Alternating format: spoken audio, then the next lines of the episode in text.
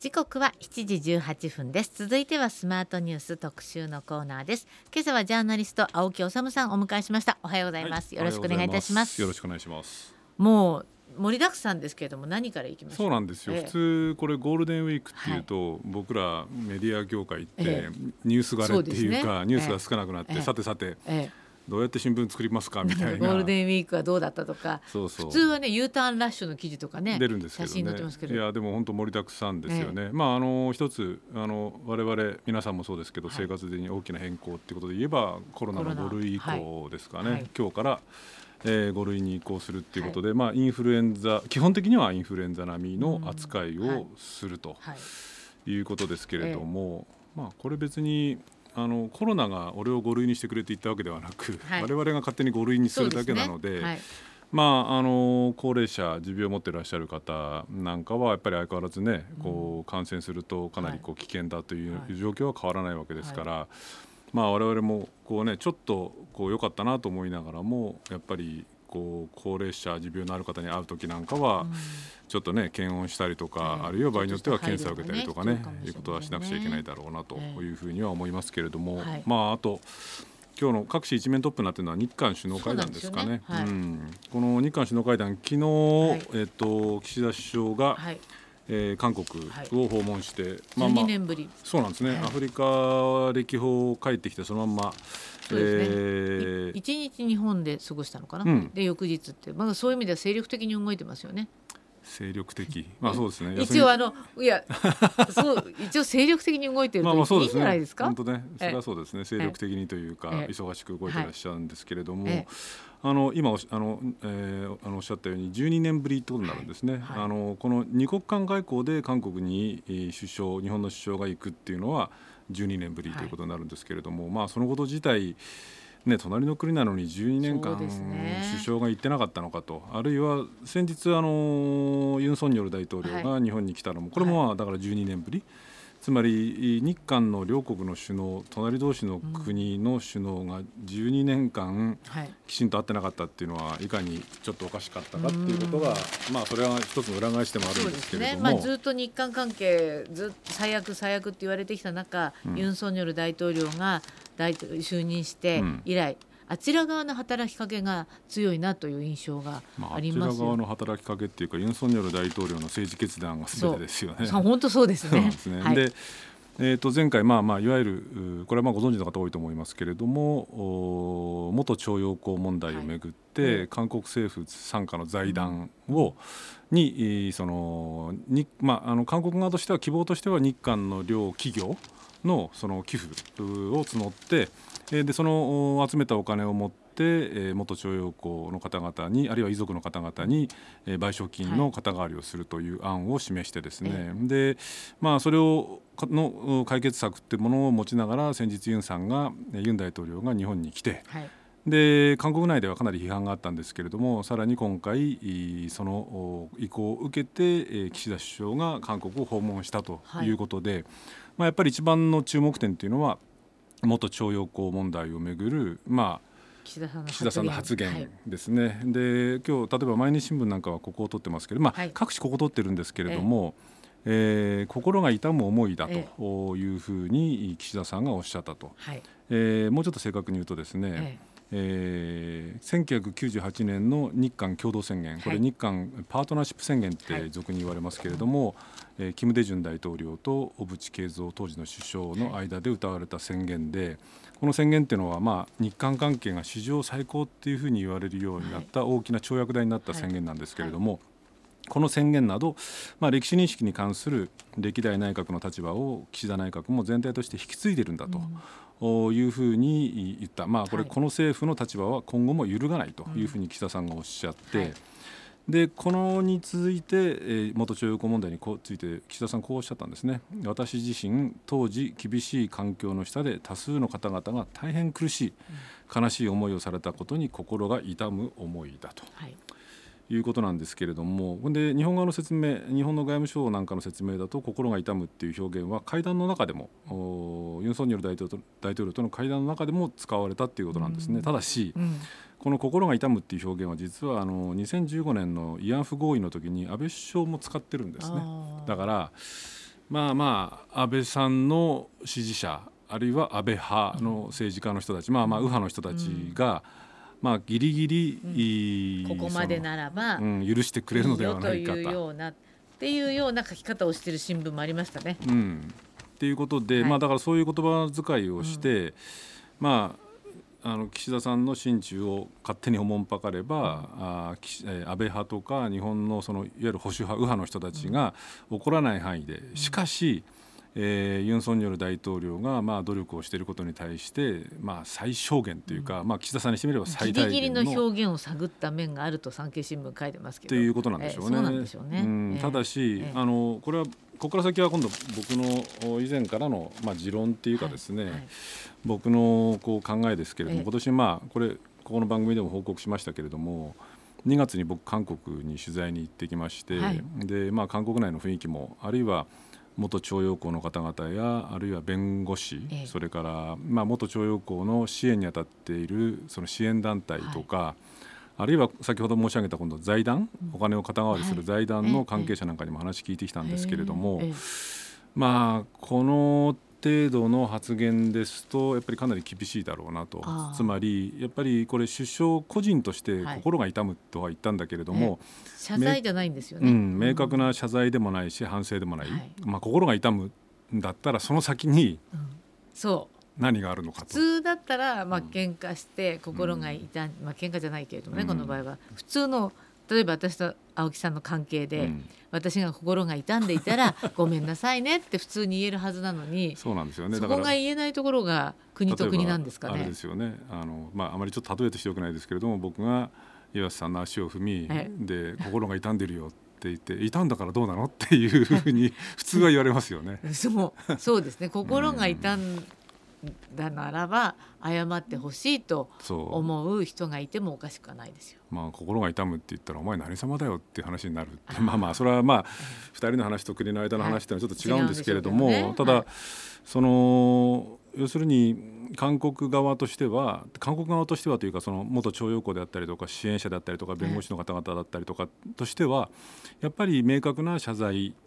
それから反省っていうものが必要だっていうふうにおっしゃっていたのとあともう一つはこれもこの番組でも紹介しましたけれどもその先ほど申し上げたいわゆる韓国政府傘下の財団に今のところ韓国の企業なんかが資金を出すんですけれども、やっぱり被告企業、はい。お日本あの韓国最高裁が賠償を命じた日本の企業、はい。具体的に言うと日本製鉄とか、は三菱重工業がやっぱりお金を出してほしいと。でこれをこの2つが揃えば、え韓国内でも相当世論がこう軟化するっていうか元徴用工の方々もそれなりに納得するのではないかっていうふうにおっしゃってたんですね。はい、でも日本側は経団連としては、うんなんかまた違う基金を作って若者に使うみたいなそうんですあの話ですよね。こ未来基金っていうのを作って、その若者たち子どもたちのその日韓の交流であったりとかっていうものにお金を使うっていうことなんですけれども、まあでもそれってちょっとこう話がずれてますよね。ね。だから、うん。その企業があその財団にまずお金出してくれっていうところがあったんですけれどもそれも今回はもちろんなし、うん。でかつ謝罪についても反省についても岸田さんは、まあ、岸田さんなりにギリギリの表現をしたのかもしれないけれども韓国側としてはそれこれではちょっとなかなか受けと受け受け止められないっていうのが、あのーユン・ソンニョル大統領の心持ちは別としても、はい。韓国側国内の世論としては、っていうことだからこそあれなんでしょうね。岸田さんが行くとかあんな重装備あの警備がうん。もう大変なことになって、まあそうですよね。のはやっぱり反対派も多いんだなっていうのは多いでしょうね。感じましたね。だからうん。どうなんでしょうかね。その、まあ、ただ一つはこういうその日韓関係が正常化の軌道に乗るっていうことを、はい。その歓迎する人たちっていうのももちろん韓国にもい。るわけですから、ただしユン・ソンニョルさんの支持率っていうのがまだ相変わらず30%台前半それからもう一つはあのこれはご存知の方多いと思いますけれども韓国のユン・ソンニョル政権のその支支持基盤っていうのは支持率だけじゃなくて国会の、まあ、韓国は一員制なんですけれども、国会でもいわゆる進歩系の野党が半数過半数占めてるんですね。で来年の春にあの韓国で総選挙があるんですよ。で総選挙を目指して、はい。そのどうなるのか。でその過半数を占めている進歩系の野党が今回の会談、あの岸田さんが、えー韓国まで行ってやって心が痛むというふうに言った会談をぱり相変わらず屈辱外交だというふうに反発してるんですね。はいはい、なのでどうなんでしょうねそのこの岸田首相あるいは日本側の対応でいわゆる元徴用工問題っていうのがこう一つ乗り越えていくような形になれるのかなれないのかっていうあたりはまだまだちょっと見通せない。むしろ来年の総選挙で例えばユン・ソンニョル政権の与党が敗北するとか、あるいはまあ、もうちょっと先になりますけれどもユン・ソンニョル政権からまた進歩系の大統領に変わったりすると、はい。はい、またこう日本から見ればちゃぶ台返しっていうように見えるような、でも韓国からしてみれば、いやいやそもそも日本側の対応がおかしいんじゃないかってことになっちゃうと思うんですけれども、はい、っていうような形になってしまう可能性もあるということで、まあ、今回の日韓首脳会談とりあえず一つ乗り越えたっていう形ではあるけれどもなかなか先は見通せ、うん、ただね、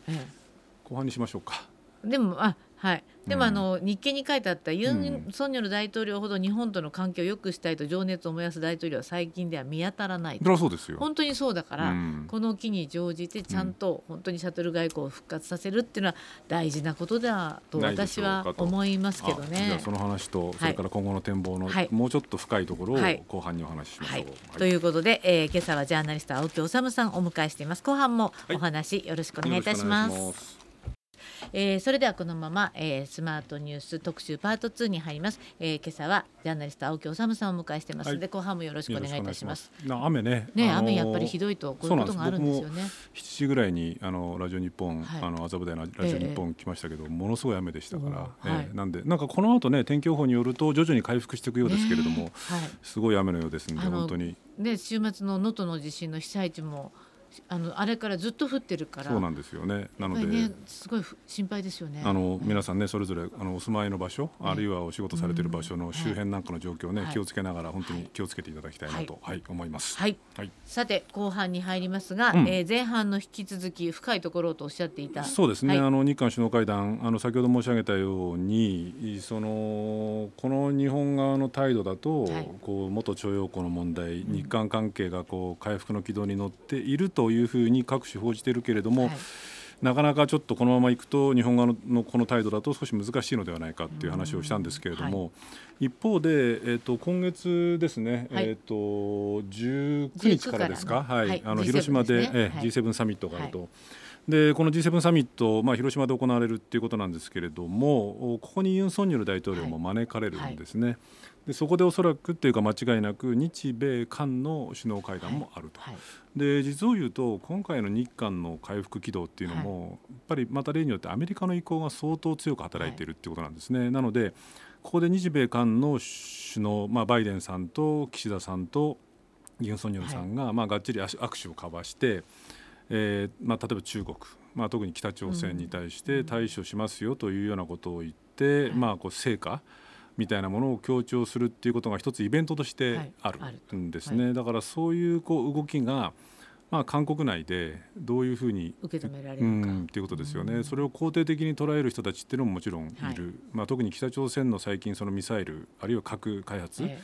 っていうものに対しての不安を抱く人っていうのは日本ももちろんですけども韓国にも多いので、うん、まあ、そういう動きが韓国のその保守派の人たちなどにその響くとユン・ソンニョル政権の支持率っていうのがどうなっていくのかっていうのは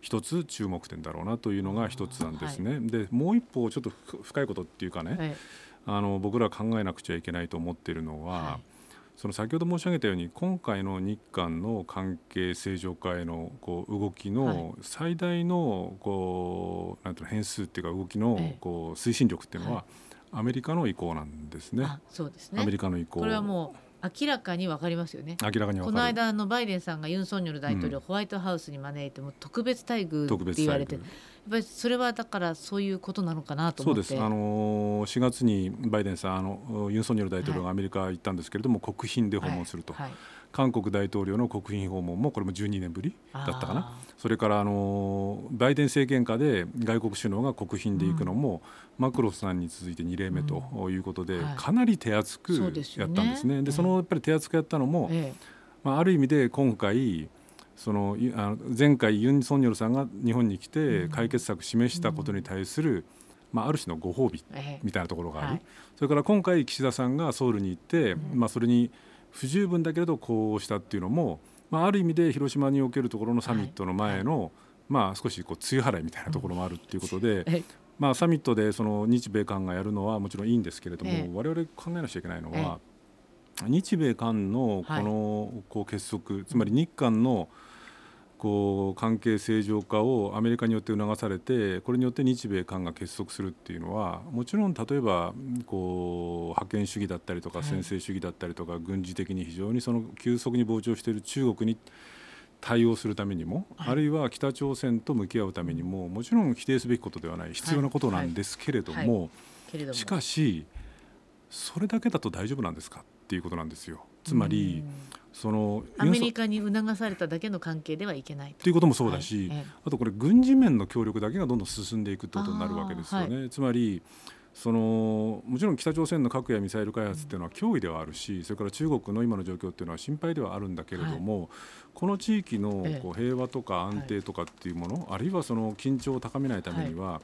日米韓の協力をやると同時に、中国もそうなんだけど、北朝鮮に対してどうやって今の緊張を、その少しでも安定局面に持っていくための、まあ、簡単に言えば外交であったりとか交渉っていうのも同時にないと。今のまま、どうなんですか？日韓ごめんなさい。日韓が少し結びつきが強くなれば、うん、日中韓っていうのはありましたよね、まあ、昔ありましたよ、はい、あの日中韓の首脳会談というのは例えばあの ASEAN 首脳会談なんかにくっつけて、日中韓のあの首脳会談というのも行われたりとかしてたんですよね。それは90年代の後半なんかも行われていた、はい、こういうものが行われればまた随分変わってきます、ね、そうなんです。本当におっしゃる通りで、そういうそのもちろんこ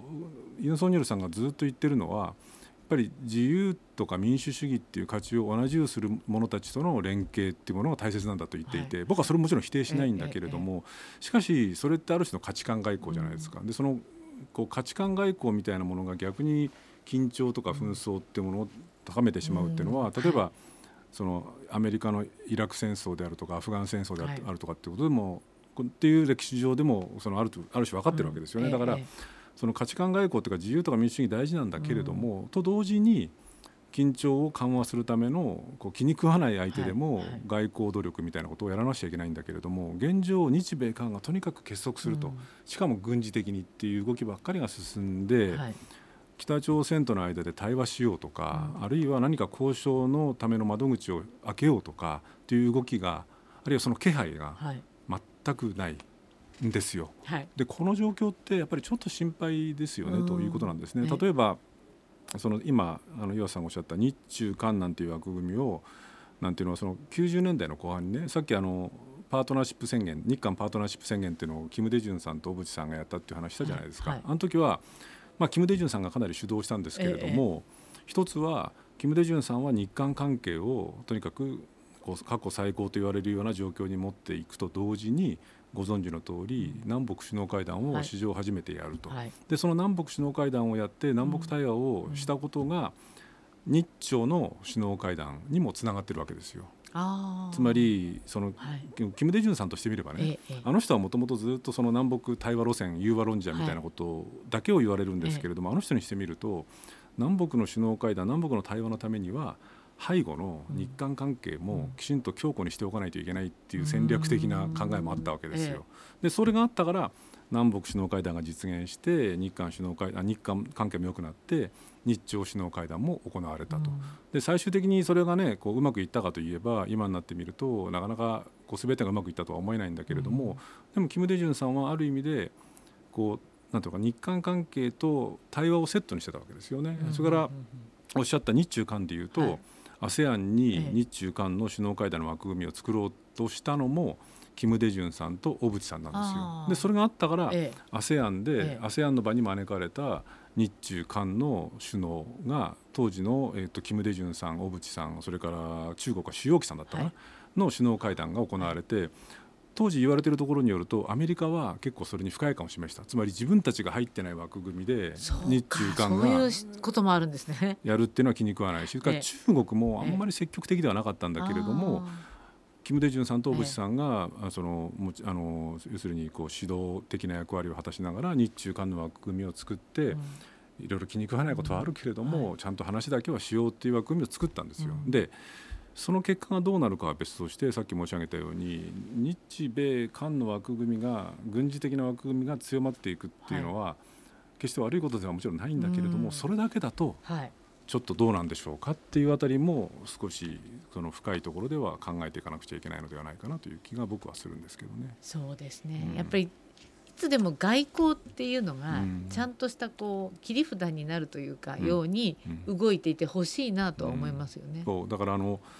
これねいろんな、まあ、この連休中にね憲法記念日もありまして、はいで憲法に対しては世論調査各種やっていて憲法を変えるべきだっていうような人たちが多数派になったとかでも一方で憲法9条に関しては変えるべきではないっていう人の方が圧倒的多数だっていうような、うんはまあこう相変わらずというかちょっとずつ変化しながら日本の人々の憲法観っていうのはこう今年もまたいろいろ考えさせられたんですけれどもその戦後の日本の憲法9条っていうものを基本的なこう背景にした日本のこう近隣外交っていうのは、要するに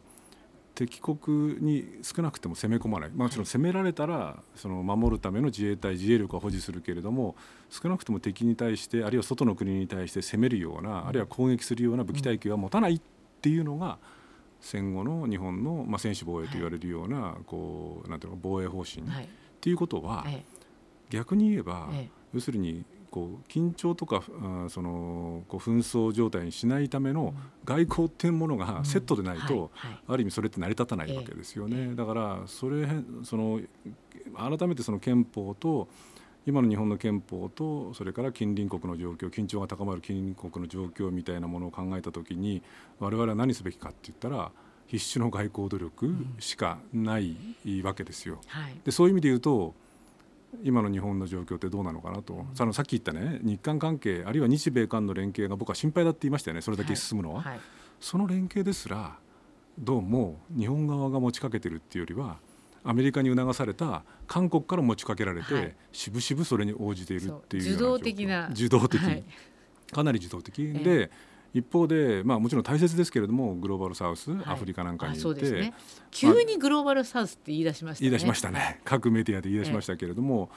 まあ、それもねなんえかちょっとこう政治との関係で非常に不健全な感じするんだけれども、はい。アフリカに行って、まあ、大切なことだけれどお金ばらきばらまきましたと、で韓国に行きましたってなんかさっきねあの非常に精力的って言いましたけおっしゃりましたけれども。こうそうじゃないですか一応こう 字面で見るとものすごい精力的に動いてますお休みなしに。ものすごく精力的的に見えるし、まあ本当にお疲れ様というふうに申し上げますけれども、しかしその内実を見ると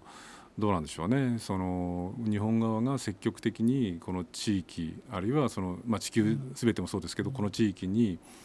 こう少しでも平和とか安定とかっていうものをこうもたらすための努力を能動的にしているようには僕には、僕にはですよ見えない。はい、うんだから好きとか嫌いとか関係なく、うんあの安倍元総理っていうのは熱量が多い方だったと思うんですようね。うそのどうなんですかね。わからないけど、うんでもそういうふうに見えた。うんでも岸田さんっていうのは熱量そのものが割と抑え気味の方に見えますね。まあそうですね。僕はあの政治記者じゃないんで、ええ。岸田さんが どういう方なのかっていうのは 存じ上げませんし、はい。ただその安倍さんが果たして熱量があったのかなかったのか、あるいは岸田さんに熱量がないのか、あるのわからないんですよ、うんみでもこうこ国民へのアピール度としては、うんそういうふうに見えるから不思議だなと思って。意外と岩瀬さんそういうあれですよねなんか積極的な話好きですよね。え そうなのかしら。そう？そんなことないですよ。いやいや残り3分あるから違う話うん、熱量があるのかどうかは別として、はいただね、その安倍さんこう9年近い政権を担われて、えええさっき言ったね日韓関係で言うとさっき12年ぶりっていうのを2度くらい言いましたけれど、はつまり安倍さんの時代、ね。日韓関係が全くおかしくなったはいはいっていうことも忘れるべきではない、ええ。その熱量がだからそういうことに使われたっていう,、まあそう、うん、はい。っていうところも忘れるべきじゃないと、ええええ。それからあのこれちょっと本当はじっくり話したかったんですけれども、あの忘れてはいけない問題で、ええ。ー入管法でえすね。あはい。はい、入管法あのこれ国会があゴールデンウィークが明けてですね、はい。今日明日ですかね。はい。あの衆議院の本会議でですか。はい。えーもうあの衆議院の法務委員会で可決をされて、はい大型連休明け、えーゴールデンウィーク明けの明日衆議院の本会議で、はい。えー採決されて、はい。まあおそらく可決するんですけれども、あのいろんなところで報じられてますけれどもおこれそのなんか足りないところがたくさんある。足りないところだらけっていうよりも、ええ。はっきり言うと、え日本がそのある種国際社会の中からはい。見捨てられかねないっていうかね、え国連の人権委員会なんかからも非常にその問題だっていうふうに勧告をされているような、入管法改定案と言いますけれども、僕はあえてね、ええ。そのこれまあ具体的に言うと一番問題とされているのは難民認定の申請回数を事実上あーそうだ。2回に制限すると。はい。はいいうことなんですね、ええつまり3回目以降の人たちはうん。もう問答無用で強制帰国させてしまうと。うん。でこれ日本が難民認定をそれなりにした上で、うん。した上で、はい。この人は明らかに難民じゃないのになんか日本にいたいから難民認定し,、しつこくしてるよねっていう人を追い返すっていう議論をするんだったらまだしも、はい。ご存知の通り今の日本のな難民認定率っていうのはこれ難民支援協会によるデータですけれども、0.7%はい例えばドイツが26カナダが62なんかに比べると、ね。もう圧倒的に低い。もう圧倒的というかもう数がないみたいなもんですよねに等しいですよこれえ。ね。でつまりその国際社会で責任ある地位を果たすとかっていうような、まあ、はい。憲法の謳ってる条文ももちろんですけれども、いくらなんでもこの状況をこう放置したまんま3回目以降は返しますよっていうようなはい入管法の改定案っていうのは、うん。これはいくらなんでもひどすぎる。うんそれからそのね先日日本がこう2070年の人口っていうのが8700万人くらいになるんだっていう推計が出ていて、え少子高齢化対策っていうものも本当喫緊の課題なんですけれども、実は8700万人っていうこの推計の中には実は1割外国の方が入ってるっていう前提のこれ推計なんですよ。つまりただでさえ減っていて外国の方が来てくれないとええ。日本の経済も社会ももう回らないっていう状況になっている、うんまあ、実際に今、